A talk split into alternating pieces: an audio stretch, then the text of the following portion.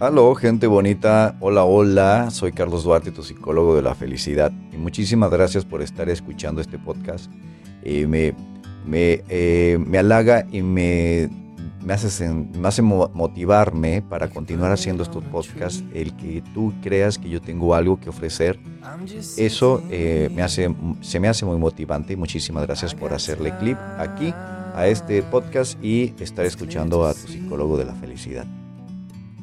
Constantemente reflexiono sobre cosas eh, de lo que son la vida, tal vez porque la psicología así me lo permite y la psicología eh, obliga a estar reflexionando sobre cosas de la vida, sobre los mensajes, sobre la sabiduría, sobre la forma de vivir mejor. Además, también, eh, como yo les menciono que hago un poco de trampa, porque al estar escuchando a mis pacientes, estar escuchando la vida de mis pacientes, aprendo mucho. Entonces, ah, yo pienso que eh, soy psicólogo más por mí que por los demás, por aprender sobre la vida y la mejor forma de aprender sobre la vida es escuchando a las otras personas y qué mejor que siendo un psicólogo. Así que en esa parte pues estoy muy agradecido por la vida, de, de darme esta oportunidad de aprender tanto. Así que yo pienso que a mis pacientes son los que más me enseñan a mí en lugar de lo que yo a mis pacientes. Pero bueno, al final es un intercambio de conocimientos y, es genial esto. Es muy digno ser paciente, es muy digno ser psicólogo y es muy digno esta relación que se hace de paciente-psicólogo, lo cual eh, eh, a mí me enriquece mucho. Eh, siempre, de alguna manera, he sentido como que si siempre fuera así, es decir, siempre reflexionando sobre la vida. Incluso hay momentos donde, bueno, yo creo que todos también tenemos estos momentos donde en la noche aprovechamos para pensar, para tomarnos un té, para reflexionar, sobre todo, bueno, eh, para las personas que son familias grandes, familias de, de, de cinco, bueno, hoy se considera familias grandes, de cinco, cuando tienen un momento a solas, un momento de reflexión, momentos en los que tal vez se toman un vinito, tal vez donde están escuchando música, o donde la vida nos manda mensajes, porque la vida constantemente nos está mandando mensajes ah, de, muchas formas. Yo principalmente soy como aficionado a pensar en eso, a pensar de que la vida de alguna manera está viva, y cuando hablo sobre la vida, pues puede ser vida, puede ser Dios, puede ser universo, puede ser energía, puede ser el Dios que tú consideres. Al final siempre tenemos esta sensación como de estar fluyendo en algo que está vivo. Y, pues la vida, Dios, o lo que para cada uno de nosotros sea lo que, lo que más nos sintamos cómodos pensando, ¿no? En estas situaciones donde la vida nos manda diferentes mensajes, cosas que tenemos que aprender. Un amigo me contaba cómo eh, tenía su propia experiencia, si lo puedo decir, espiritual, o sobre la vida, sobre la sabiduría de la vida. Me es muy interesante cómo él está muy, muy convencido de, eh, de que en su trabajo entró un jovencito a trabajar y este jovencito es él mismo, es mi amigo, cuando él estaba joven él se ve reflejado en este jovencito y, dice, está igual de menso que yo, está igual de inmaduro que yo, está igual de asustado ante la vida que yo. Y entonces él se ve reflejado en este jovencito y trata de ayudar a este joven lo mejor posible. No, eh, no eh, poniéndole fácil la vida, sino trata de aconsejarlo, trata de enseñarle y está muy interesante cómo él tiene este juego con este jovencito y él, él, él mismo eh, lo ve como un aprendizaje de vida, lo ve como una señal, como si la vida le quisiera decir algo y yo estoy de acuerdo con él. Es decir, eh, al tener tanta esta sensación, lo hace reflexionar sobre la vida. Y vamos aprendiendo. La vida constantemente nos está mandando mensajes y constantemente estamos en aprendizajes. Eh, estamos hablando sobre lo que, como los mensajes espirituales, como los, mensajes de vida, el aprendizaje. a mí también, bueno, eh, al igual que muchas personas que tienen 40 años como yo, pues eh, tenemos muchas historias donde la vida nos manda señales, donde la vida nos está enseñando, nos está dando lecciones y que por supuesto son para aprender y, crecer. Que en su momento muchas de estos aprendizajes no parecen aprendizajes, es decir, simplemente los vemos como sufrimiento, como estamos pasando por cuestiones difíciles eh, eh, y, no lo vemos como aprendizaje, como también puede ser la parte donde estamos aprendiendo con experiencias muy agradables, muy bonitas y a veces también no las vemos como, como aprendizaje, sino lo vemos como simplemente lo que, lo que es la vida. Pero todo el tiempo eh, eh, tenemos ah, lecciones, tenemos lecciones de parte de la vida. Pues si ya tienes 40 años como yo, tendrás muchas, muchas, muchas lecciones y estaría muy padre que me contaras sobre esas lecciones. Eh, ya sé que me mandes un audio, que pongas en algún comentario Puedes buscarme en las redes sociales como psicólogo de la felicidad, así también en Facebook, también así en, YouTube. Así que puedes mandarme un mensaje o mandarme un audio y eh, eh, contarme tu historia, tu aprendizaje. Fíjate qué interesante. Me encantaría escucharte eh, contándome una experiencia de vida que hayas tenido y que te haya dado una lección, la que sea, puede ser una, una situación pequeña donde en algo pequeñito tuviste un aprendizaje, o puede ser, según tú, un, una situación muy grande y, decir, wow, aquí aprendí mucho, ¿no? Entonces, aquí lo importante es tú cómo lo sentiste. Esa es la parte, por eso es según tú. Tú, cómo, cómo lo, lo sentiste este aprendizaje y que me contaras. Y estaría muy padre eh, que, eh, eh, si me permites, si pones ahí en el audio, o en, el escrito que me permites compartirlo, pues hablaría de ello. Voy a estar haciendo varios podcasts que estén hablando sobre estos aprendizajes de vida.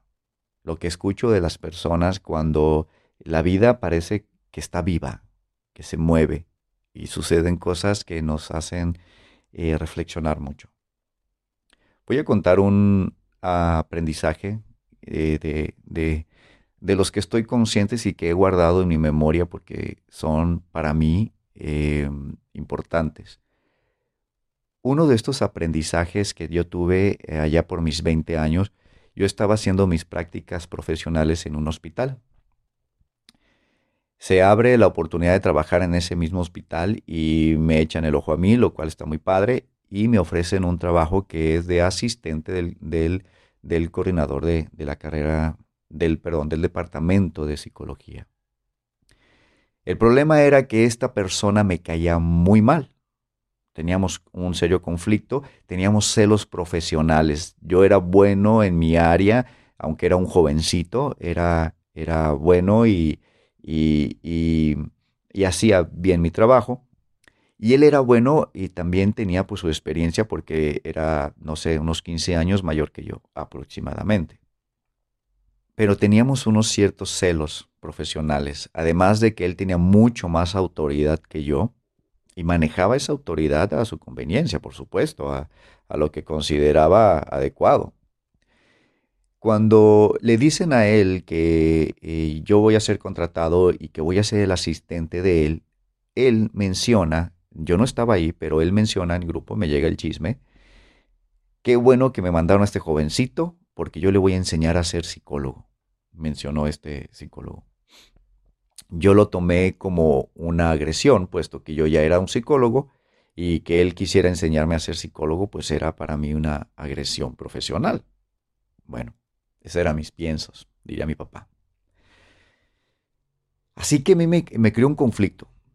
Yo no dudé en aceptar el trabajo porque era mi primer trabajo y la verdad es que saliendo de la universidad pues al menos yo tomé cualquier trabajo y ese era un muy buen trabajo en una institución muy prestigiosa y que muchos psicólogos quisieran trabajar ahí porque era como, como la, la, la verdadera mata de la psicología, pues estaba en esa área, ¿no? Los mejores psicólogos en apariencia, porque digo en apariencia, pues no es cierto, puede estar psicólogos en cualquier parte, pero eh, teníamos la sensación de que el psicólogo ahí debería de estar, en ese hospital.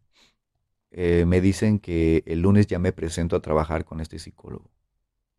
Así que tuve tres días eh, para reflexionar sobre esta situación.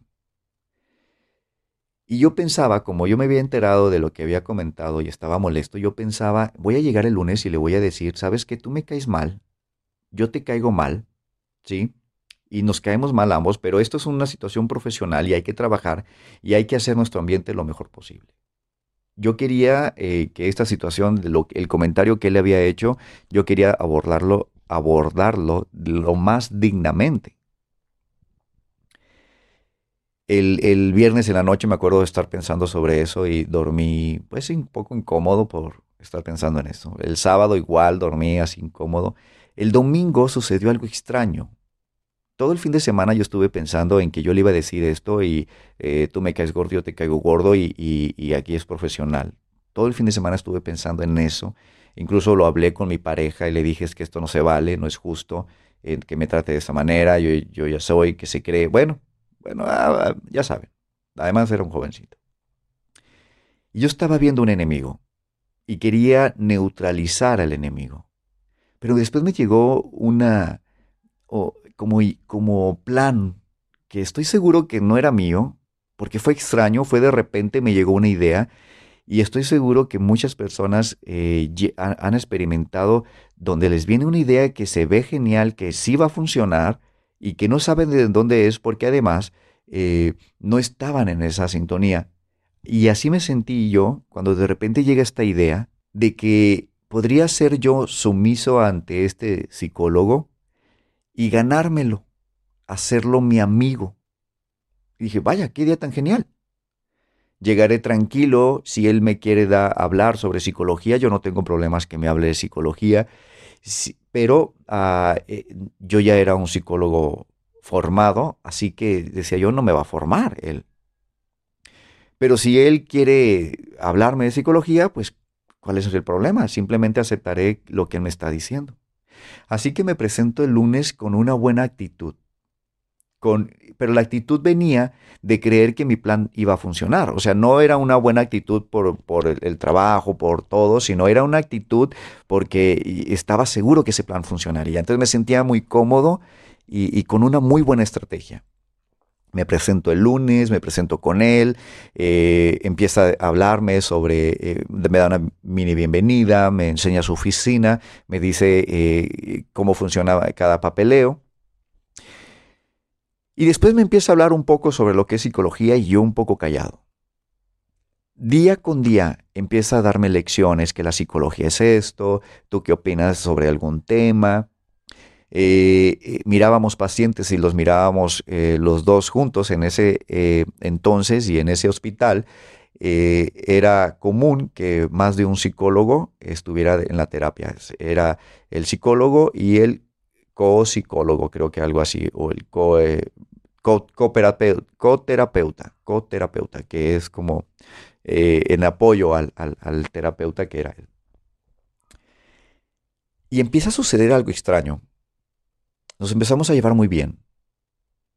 Y de repente lo que él decía era interesante para mí. Y, y, yo sí quería que me hablara sobre algún tema porque podía reflexionar yo sobre cualquier tema. Eh, es decir, si él hablaba algo, yo lo podía escuchar, podía reflexionar, podía estar de acuerdo, podríamos estar en desacuerdo. Y se volvió muy interesante escucharlo. Y al pasar de los días, este psicólogo empezó a contarme sobre cosas más personales, al igual que yo. ¿Y qué creen? Empezamos a ser amigos.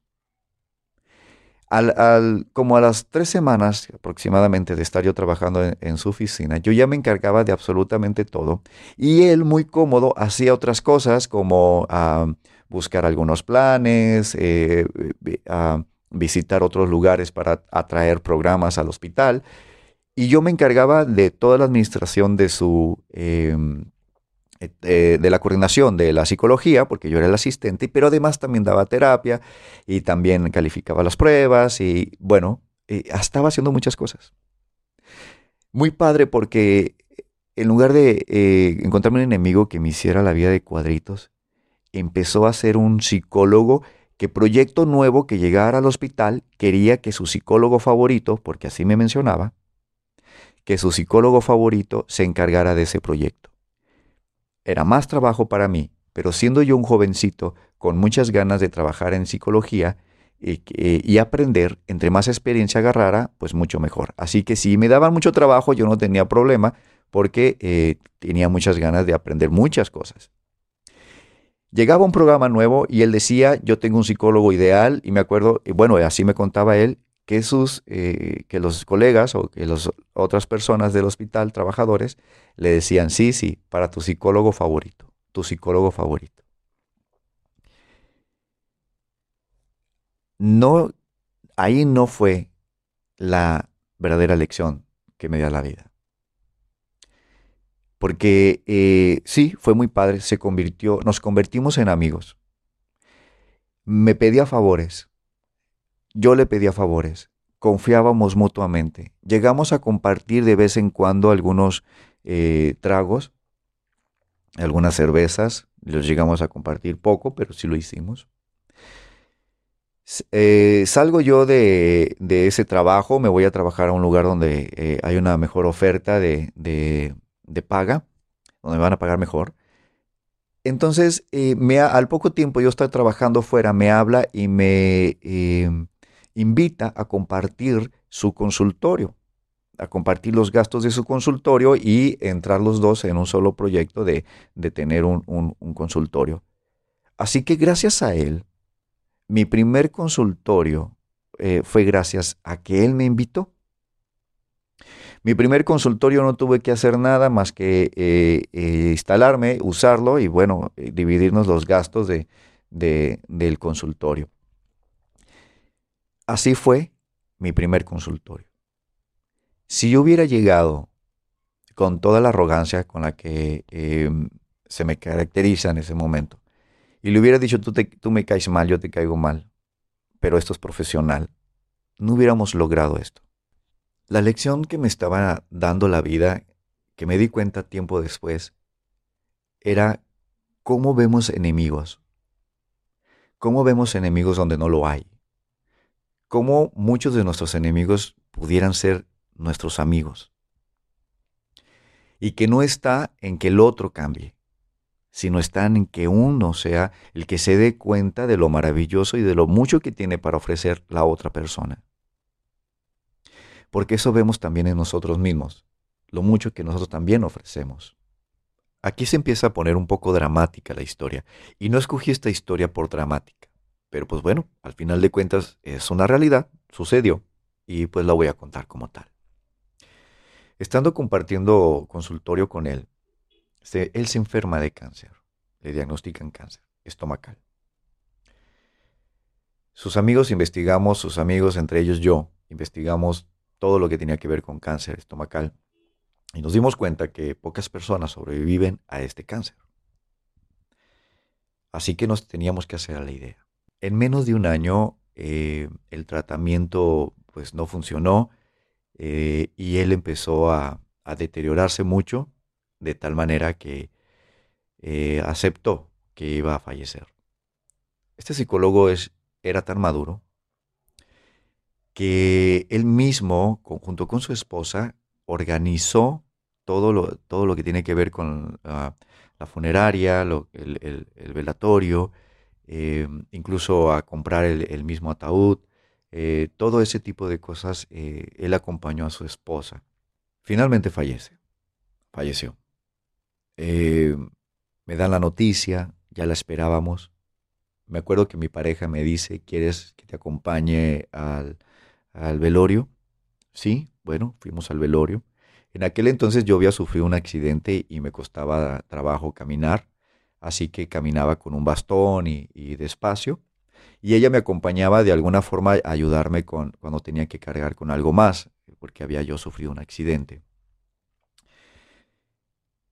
Llego al, lugar, al velorio, entro, muy poca gente conocida, porque nuestra relación era muy laboral, muy profesional platicábamos mucho, pero pocas, pero nunca fui yo a su casa y pocas veces nos vimos fuera del trabajo. Entro al velorio, camino hasta donde está su cuerpo y le doy gracias por todo lo que eh, me había dado como lección de vida. Y como dato curioso, escucho a una jovencita preguntándole a otra jovencita, ¿quién es él? Y la jovencita contesta, su psicólogo favorito. Lo que pudo haber sido una, una pelea, una guerra, y me, hubiera perdido, si yo hubiera llegado con esa arrogancia, con, con ese miedo incluso, porque la arrogancia viene a raíz del miedo, si yo hubiera llegado con esa actitud de pelea ante él, no hubiera tenido esta historia con este aprendizaje tan maravilloso. Ni siquiera hubiera puesto mi primer consultorio tan rápido gracias a este psicólogo. Muchos de nosotros vemos enemigos donde no lo hay, pero son nuestros propios miedos. Son nuestros miedos lo que nos motiva a buscar enemigos y, encontrarlos. Y podríamos decir que no los buscamos, pero que solo aparecen o que todo mundo nos ataca. Posiblemente si conociéramos a nuestros enemigos, nos daríamos cuenta que no son enemigos. Y a lo mejor nos daríamos cuenta que no son ellos los enemigos, sino somos nosotros lo que, los que hacemos enemigos a todos. Una persona que se ama difícilmente encuentra enemigos. Y entre más te amas, más fácil te es ver a las personas como amigos. Esto quiere decir que tal vez el, enemigo en realidad, en realidad no exista. Que en el fondo no sea un enemigo, sino sea yo quien esté peleando en contra, sean mis miedos. Entre más te amas, menos enemigos ves y una persona que se amara de manera perfecta, que esto estaría muy complicado. Yo mismo no me amo de manera perfecta, también dejo de amarme y también tengo mucha inmadurez. Pero si una persona se amara de manera perfecta, estoy seguro que no encontraría enemigos en absolutamente nadie. Lección de vida. Los enemigos no existen. Existen nuestros miedos, nuestros odios, y ahí sí es donde vemos muchos enemigos. Así que tal vez sea importante desarrollar el amor propio para no tener enemigos. Bueno, el amor propio. Siempre he dicho desde que descubrí que el amor propio, eh, la función del amor propio, he dicho desde entonces que el amor propio lo es todo, todo, en todas partes. De cada podcast que podemos estar hablando, eh, el amor propio, amarse a uno mismo, pero enamorarse de verdad. Ahora, también comprendo que en ocasiones amarnos nos cuesta mucho trabajo. Y esto tiene que ver con nuestra historia de vida. Nuestra historia de vida cuando es ruda, cuando es difícil, eh, o, a, lo mejor no es, no es ruda, difícil, fue ruda y difícil para ti nada más y eso es válido. Pero nuestra historia de vida nos genera en ocasiones heridas emocionales y cuando tenemos heridas emocionales es cuando es difícil amarnos. Y cuando nos es difícil amarnos, ¿qué crees? Pues encontramos enemigos en todos, hasta nuestra pareja. Nuestro enemigo, nuestra pareja, imagínate. Nuestros hijos. Imagínate cuánto una persona, cuánto se ha de odiar, que ha de encontrar enemigos hasta en sus propios hijos, ¿no? Por tu culpa. Yo no fui lo que fui o algo, encontrando enemigos. Como no me puedo amar por lo que soy, te hago, te hago responsable a ti, hijo, que por tu culpa yo no soy la persona que debería de ser y que por lo tanto me podría amar. Y como no soy lo que debería de ser, no me, no me amo. Y encontramos enemigos en todas partes. Interesante. Como reflexión de vida me quedé que cada vez que veo a un enemigo en realidad me estoy viendo a mí mismo. Me estoy viendo que no me amo. No quiero decir que ando por la vida viendo que todo es amor y, y, vivo en un mundo de colores y perfecto. No, no, no, no, porque eh, como les digo, me falta mucha, mucha madurez. Ahí la llevo, sí, sí, sí, pero me falta mucho todavía. Pero no, no, es, no es malo que nos falte mucho, no es malo que no tengamos el amor hacia nosotros mismos de manera perfecta. Ahí la llevamos, es lo que hay hasta aquí llego por el momento, ¿no?